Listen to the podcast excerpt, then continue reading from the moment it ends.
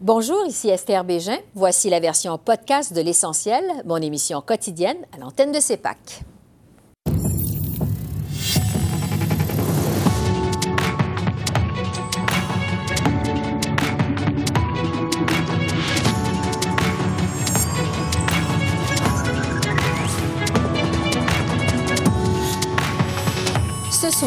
Démission du rapporteur spécial David Johnston sur l'ingérence étrangère.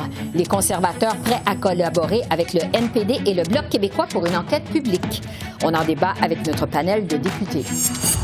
Une première dans les annales de la politique américaine. L'ancien président Trump sera accusé par la justice fédérale demain à Miami. L'analyste politique Michel Cog est avec nous.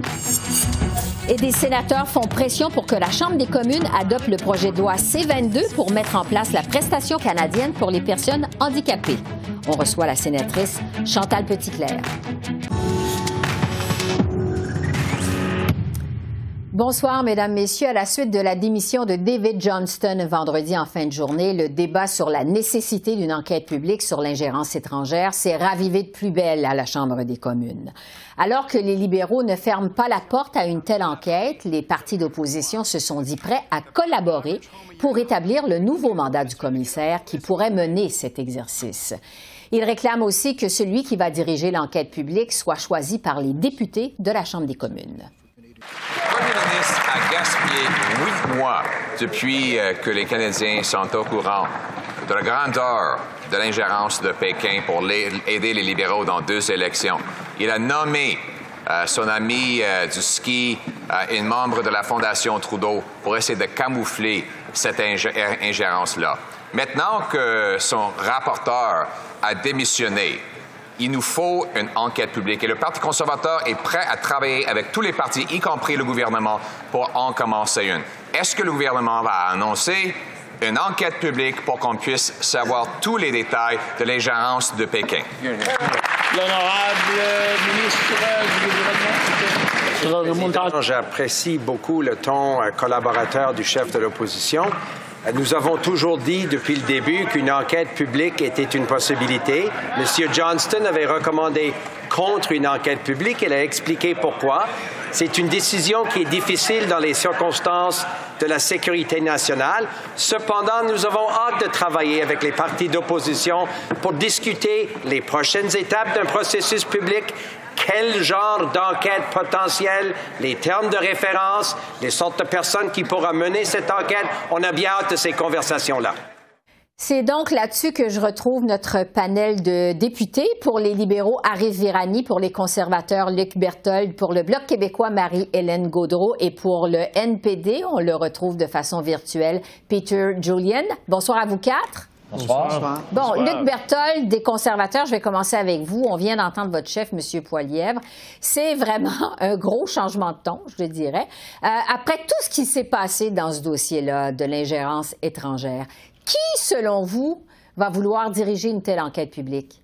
Bien, écoutez, je pense que c'est une bonne question parce que euh, le rapporteur spécial a été placé dans une situation très difficile par le premier ministre qui a choisi de refuser euh, la demande des partis d'opposition de déclencher une enquête publique indépendante. Et contre vents et marées, il a tenté de, faire son travail, mais malheureusement, c'était voué à l'échec quand les partis d'opposition s'entendent pas entre eux, euh, s'entendent entre eux et que le gouvernement n'est pas d'accord, je devrais mm-hmm. dire, je me suis un peu trompé, là, mais quand ils s'entendent entre eux, que le gouvernement n'est pas d'accord et que le gouvernement décide d'aller de l'avant quand même, ben, malheureusement, ça donne des résultats comme ceux qu'on a vus la semaine dernière quand M. Johnston a été forcé de démissionner. Oui, parce que M. Poilier dit qu'il y a quand même une liste de noms. Je répète la question. Qui pourrait euh, va vouloir diriger une telle enquête publique, selon ben, vous? Écoutez, c'est exactement la réponse que je vous donne. Je ne sais pas qui va vouloir, mais chose certaine, il va falloir que cette personne-là euh, ait la confiance de tous les partis reconnus à la Chambre des communes. Mhm. Sinon, l'exercice donnera absolument rien. Et c'est important parce qu'il est question de notre démocratie. Euh, c'est pas une enquête sur euh, n'importe quoi. C'est une enquête qui vise à déterminer si oui ou non il y a eu de l'ingérence de Pékin envers un parti pour favoriser ce parti-là au détriment des autres dans une élection. C'est très important et je pense que ça vaut la peine qu'on travaille très fort, mais pour qu'on puisse commencer ce travail-là, il faut d'abord et avant tout que le gouvernement dise clairement qu'il y aura une enquête publique indépendante et la personne va se sentir plus euh, plus euh, probablement mieux si elle sait qu'elle va travailler avec la collaboration de tous les partis. Mais en ce moment, on ne sait pas quel processus le gouvernement va prendre. Au Bloc québécois, Marie-Hélène Gaudreau, euh, vous maintenez aussi votre position. Ça prend absolument une enquête publique. Qu'est-ce que vous proposez de votre côté au Bloc pour protéger la nature confidentielle des questions que ça va soulever, cette enquête publique? Si ben, enquête publique il y a. C'est intéressant, en fait, parce que on, on a eu beaucoup euh, cette question-là quand on a eu des témoins. Et on nous, on nous faisait part, Maher Harard, euh, Commission euh, euh, Rousseau, il y a eu beaucoup d'exemples concrets que toute l'information sensible, c'est normal qu'elle soit huis clos. Donc, mais ce qui est très évident, c'est qu'il faut que la population retrouve la confiance dans ces élections. Puis pour ce faire, Bien, il faut une personne qui est nommée de façon impartiale, où l'ensemble des partis euh, seront, euh, seront convaincus que c'est cette bonne personne-là. mais qui, par exemple? Bien, présentement, on a, on a eu, euh, on a fait une, une requête à savoir, premièrement, on va-tu en avoir une enquête publique indépendante? Ça, ça a été vraiment le clou de la période de questions. Et là, je vous dirais que si demain, euh, où on entend dans les médias que la réponse est oui, alors on va s'asseoir ensemble, on va regarder nos listes, puis on va négocier. Les chefs sont en train déjà de, de s'y pencher. Et euh, moi, je suis très, euh, très au fait du peu de temps qui nous reste. Alors, ça a été ça l'angle de la question. Il nous mm-hmm. reste quelques jours de session. Il faut que ça se règle. Au NPD, à Peter Julian, on est habitué de vous voir collaborer euh, avec euh, le gouvernement euh, Trudeau. Comment vous entendez collaborer avec les partis d'opposition sur ce dossier de l'ingérence étrangère? Mais, là, le, NPD euh, effectivement proposé deux motions qui ont été adoptées par toutes les partis d'opposition mm-hmm. et tous les députés indépendants confondus. Alors, à deux reprises, l'MPD a montré le leadership. Euh, Jagmeet Singh a démontré cette leadership-là. Et euh, justement, la dernière motion de la semaine passée a parlé que M. Johnston démissionne de son poste. Il, a fait de façon honorable. Euh, ça a pris une semaine, mais je pense qu'il a bien compris le message. Alors, pour nous, c'est très clair. Euh, là, euh, les conservateurs ont tendance à dire, mais là, on, veut juste parler de l'ingérence chinoise. pour nous, et dans les deux motions qui ont été adoptées largement au Parlement, on parlait de l'ingérence étrangère ça de euh, façon plus large. De, façon la plus vaste, de façon la plus large possible. Par exemple, de, la Russie, euh, où on a déjà plusieurs exemples internationaux, euh, l'élection aux États-Unis en 2016, de l'Inde, de l'Iran.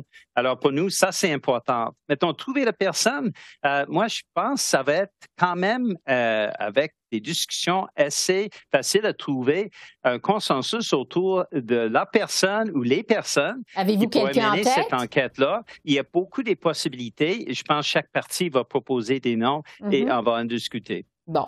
Euh, arrive Virani des libéraux. On a entendu le ministre de Dominique Leblanc en fin de semaine. On l'a entendu encore cet après-midi. Euh, votre gouvernement, bon, est maintenant ouvert à une enquête publique. Euh, pourquoi vous lancez pas tout de suite cette enquête publique? Pourquoi attendre encore plus longtemps? Quelque chose à clarifier. Donc, on était toujours ouvert à la possibilité d'une enquête publique. Si vous vous rappelez bien et si vous, vous euh, écoutez, vous euh, rappelez bien que lorsque M. Trudeau a nominé David Johnston, il a dit que s'il avait recommandé une enquête publique, on, nous aurions lancé le processus. Donc, première chose. Deuxième chose, c'est un peu difficile à entendre tous les compliments des autres partis concernant euh, l'honorable M. Johnston et le, fait qu'il a dévoué son, sa carrière vis-à-vis l'intérêt public. La partisanerie a commencé avec l'opposition et c'est les partisaneries qui a causé cette démission. Donc maintenant, c'est tout, à fait clair, Luc, Luc c'est tout à fait clair le propos que vous avez lancé vis-à-vis de lui. Maintenant, vous l'avez mis dans une position difficile. Il a été forcé de On a nominé une personne qui était, gouverneur, qui était le gouverneur général de, tous les pays qui était nominé comme gouverneur général par M. Harper. Mm-hmm. Période. Deuxième, euh, troisième chose, c'est que maintenant, on est, on est ici, en ce moment-là. Il faut effectivement parler avec l'opposition parler avec les, chefs des, autres partis, etc., pour vraiment vérifier les détails.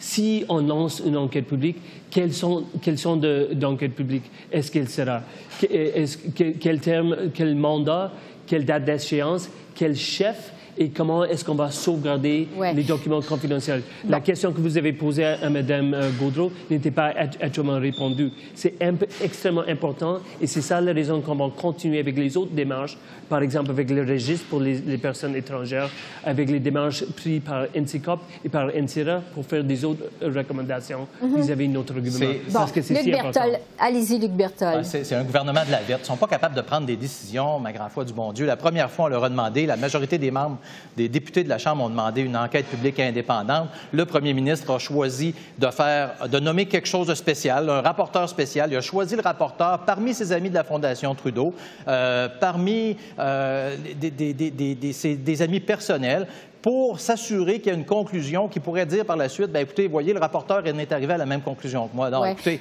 il y a toujours bien des limites à dire n'importe quoi, comme vient de le faire M. Virani. Là. là, en ce moment, il y a une décision à prendre. Va-t-il y avoir, oui ou non, une enquête publique indépendante? Quand ce sera oui, quand le premier ministre aura enfin pris une décision, parce que la première fois, il a demandé à M. Johnston de le faire à sa place, là, il demande à M. Leblanc de le faire à sa place. Écoutez, quand il va prendre une décision, on va regarder la suite des choses, puis il n'y a pas de problème pour les dossiers de sécurité nationale. On est capable de faire, euh, de manger de la gomme puis de marcher en même temps, c'est Au Bloc québécois, Marie-Hélène Gaudreau, vous attendez ça pour quand? En quelques secondes. Bien, on attend ça maintenant. Pourquoi? Parce que ça fait quatre mois qu'on le réclame. Mm-hmm. Et ça fait quatre mois que, de façon constructive, on amène, en fait, tout ce qu'on a compris de nos témoins qui, il faut, il faut se le dire, là, il y a quatre mois, les gens se questionnaient. Ils reviennent au comité de la procédure et il n'y a plus de questions à avoir, c'est clair. Donc là, là, l'eau est claire comme l'eau de roche, comme dirait l'autre. Donc, je pense que le, le, leadership doit faire preuve maintenant. Bon, Peter Julian, en cinq secondes, vous voulez ça quand, cette décision-là? Euh, avant, euh, on veut la décision le plus rapidement possible pour que toutes les les suggestions, des recommandations soient mises en place avant les prochaines élections. Je pense que le public en demande.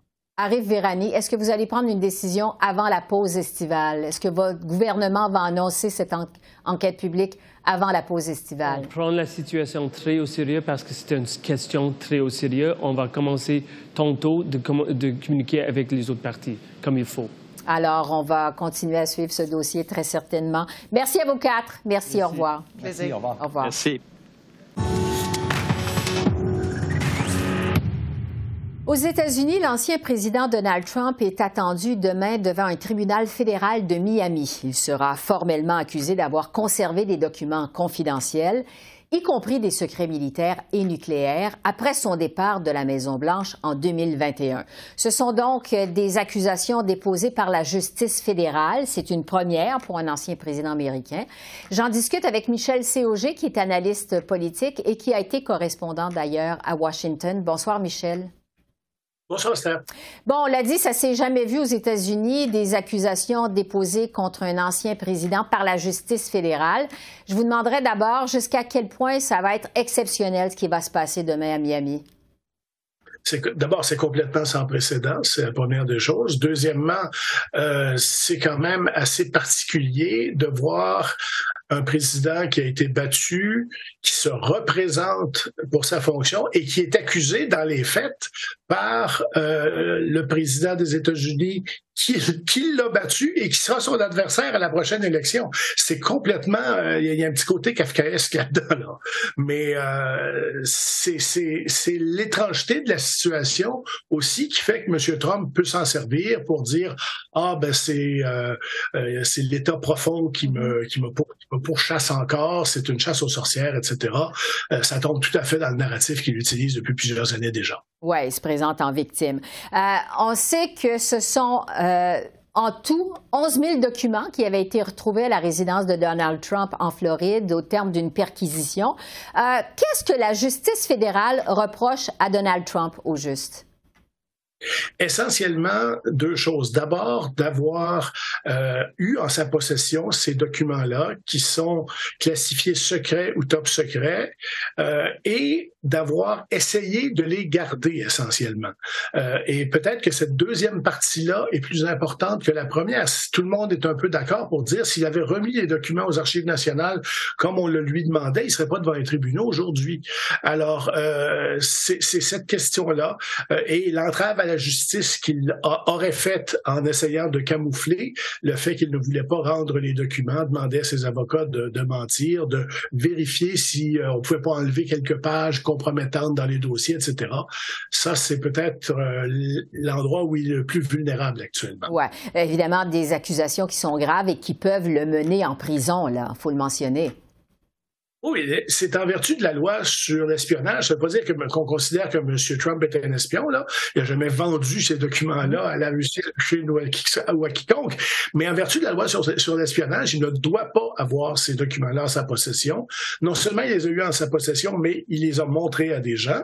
Alors ça, euh, c'est passible de prison et de, euh, au maximum, plusieurs dizaines d'années de prison. Euh, je pense pas qu'on en arrive là, vu, son âge et vu euh, la campagne électorale qui s'en vient, mais il est passible de ça et ça sera un problème pour le ou la juge qui sera euh, au procès de, déterminer la sentence, évidemment. Mm-hmm. euh, vous le disiez, c'est du sans précédent aux États-Unis.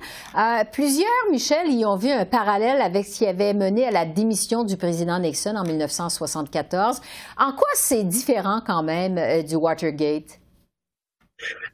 La chose qui est similaire, on va commencer par ça, c'est que ce qui risque de, couler M. Trump, c'est ce qui avait coulé M.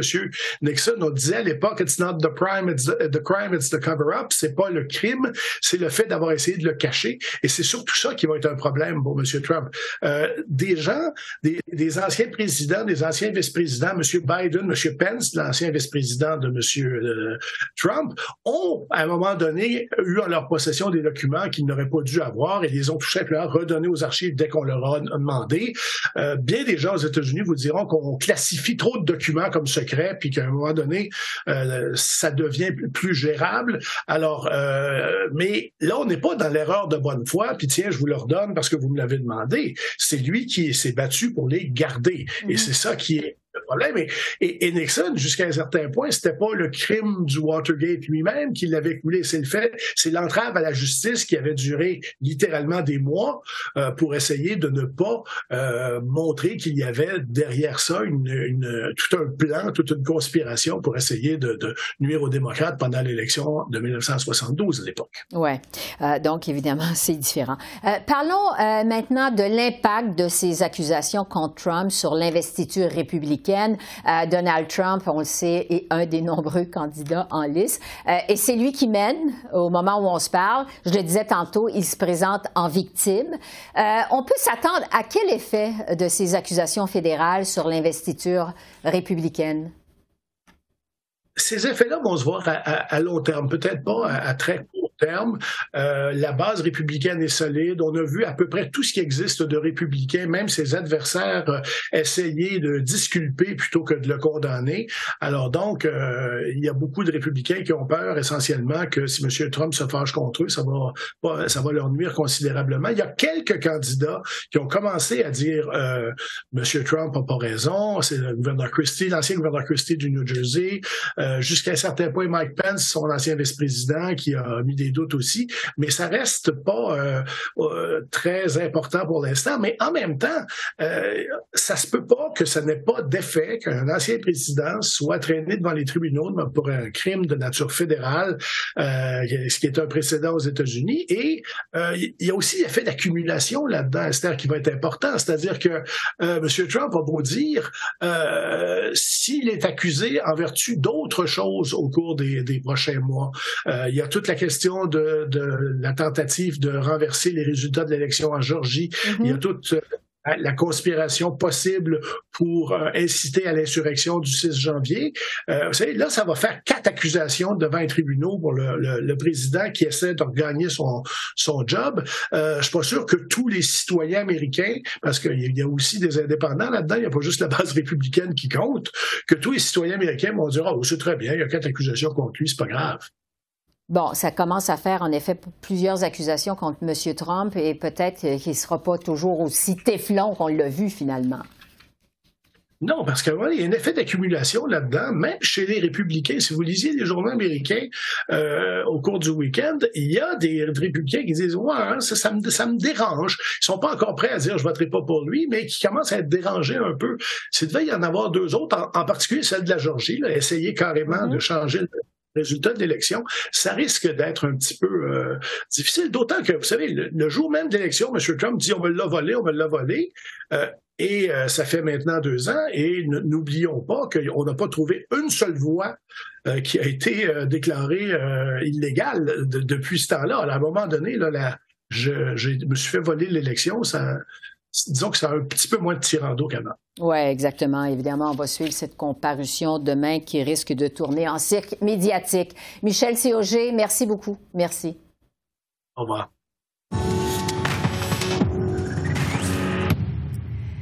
Quatre sénatrices demandent aux députés de la Chambre des communes d'adopter au plus vite le projet de loi C-22 qui vise à mettre en place la prestation canadienne pour les personnes handicapées. C'était d'ailleurs une promesse du gouvernement Trudeau. Alors, j'en discute avec l'une de ces sénatrices, Chantal Petitclerc, qui a fait d'ailleurs une sortie publique récemment en ce sens. Bonsoir, Madame Petitclerc. Bonsoir. Expliquez-nous d'abord qu'est-ce que c'est que ce projet de loi C-22 et pourquoi c'est important pour les personnes en situation de handicap. Avec plaisir. Ce projet de loi C-22, d'abord, euh, on en a parlé la première fois en 2020. Euh, il avait été introduit une première fois et là, bon, évidemment, on a été obligé de reprendre le processus euh, et, et on est presque au fil d'arrivée. Donc, ce projet de loi qui veut élaborer une prestation canadienne pour les personnes en situation de handicap.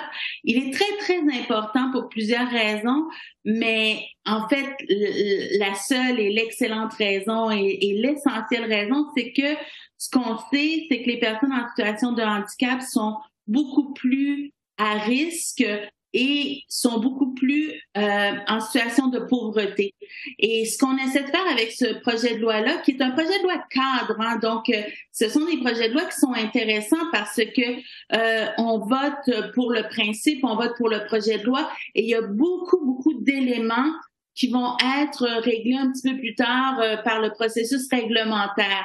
Mais ce qu'on sait, c'est que on désire ce revenu de base minimum garanti qui va aider à sortir les personnes en situation de handicap de la pauvreté. Et ça, euh, ben un, les personnes en situation de handicap le veulent, en parlent, les organisations sont derrière ce projet de loi-là mm-hmm. et, euh, et ça peut avoir euh, un impact majeur je dirais évidemment sur les personnes en situation de handicap qui vivent dans la pauvreté, mais je dirais pour tout le monde parce que sortir euh, sortir quelqu'un de la pauvreté, ben ça a des effets euh, qui se multiplient. Euh, Et donc, euh, évidemment, pour moi, c'est un projet de loi qui est très, très crucial. Oui. Euh, vous le dites, c'est la deuxième fois qu'on tente de faire adopter ce projet de loi-là. vous proposez maintenant plusieurs amendements. Qu'est-ce que vous voulez voir de plus dans ce projet de loi C-22?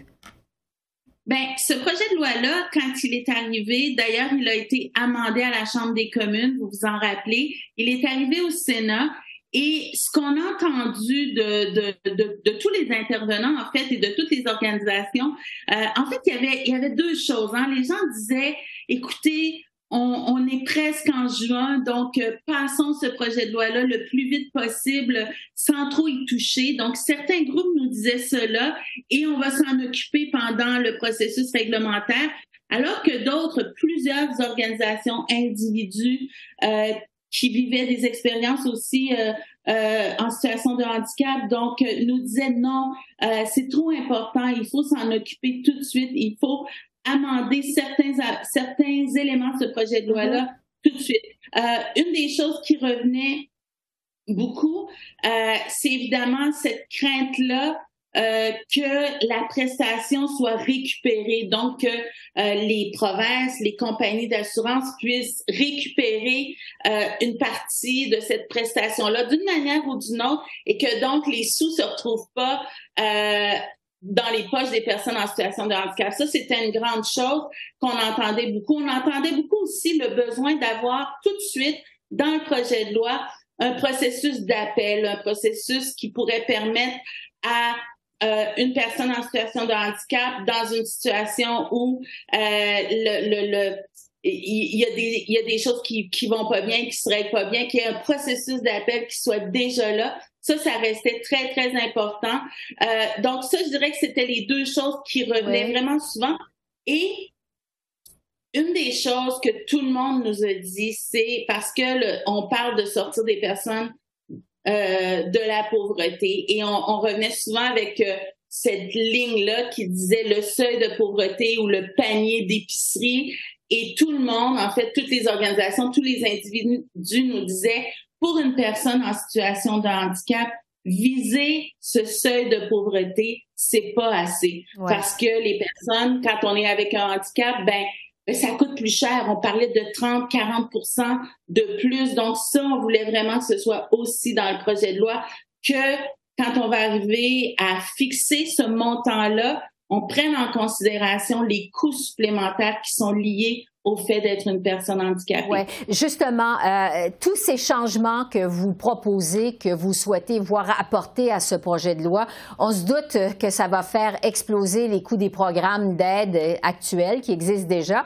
Est-ce que euh, ces changements, je dirais, ça respecte la capacité de payer les Canadiens?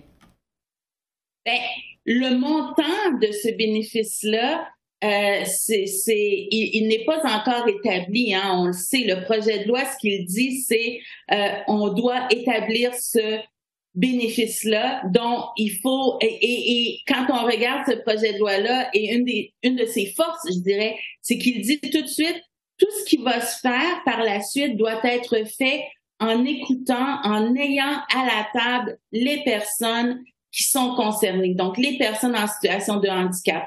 Et, quand les gens disent, bon, combien ça va coûter, euh, honnêtement, je, je, je, mm-hmm. je n'ai pas ces chiffres-là. On ne les a pas entendus en comité non plus. Par contre, ce qu'on a entendu, c'est que investir pour sortir quelqu'un de la pauvreté et encore plus pour sortir une personne en situation de handicap de la pauvreté, ben c'est justement un investissement parce que on se retrouve avec quelqu'un qui devient socialement et économiquement plus mobile, qui peut décider de retourner à l'école, qui peut décider de retourner sur le marché du travail. Donc, on ouvre, on ouvre les portes. Et ça, euh, et, et, c'est assez difficile à quantifier, mais euh, ce qu'on sait, c'est que euh, ça a des impacts très, très positifs au niveau social, évidemment, mais aussi au niveau économique. Oui.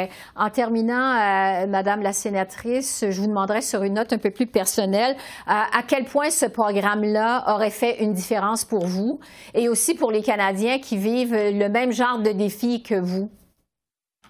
Écoutez, euh, c'est une excellente question hein, parce que moi, je sais que je parle en tant que personne en situation de handicap, mais je parle aussi euh, euh, d'un point de vue de quelqu'un qui a été très privilégié dans la vie parce que rapidement, bon, j'ai été, on sait, une athlète paralympique médiatisée, j'ai gagné des médailles. Là, je me retrouve, je, je, suis au Sénat depuis sept ans et je dois dire que, euh, par contre, quand j'ai eu mon accident, euh, j'avais 13 ans, un milieu très modeste et c'est euh, et c'est les obstacles qu'on a quand on est une personne en situation de handicap, mm-hmm. ils sont multiples. Ils sont comment on a accès aux études, comment on a accès aux loisirs, comment on a accès au marché du travail. Donc, euh, euh il faut, c'est, c'est, euh, c'est incroyable, c'est incroyable. Je dirais que c'est un des projets de loi qui me tient le plus à cœur parce que c'est un projet de loi qui peut, qui peut changer des centaines euh, de milliers de vies.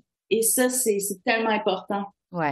Chantal Petitclerc, euh, sénatrice du groupe des sénateurs indépendants, merci beaucoup. Merci de votre temps. Merci à vous. Au revoir.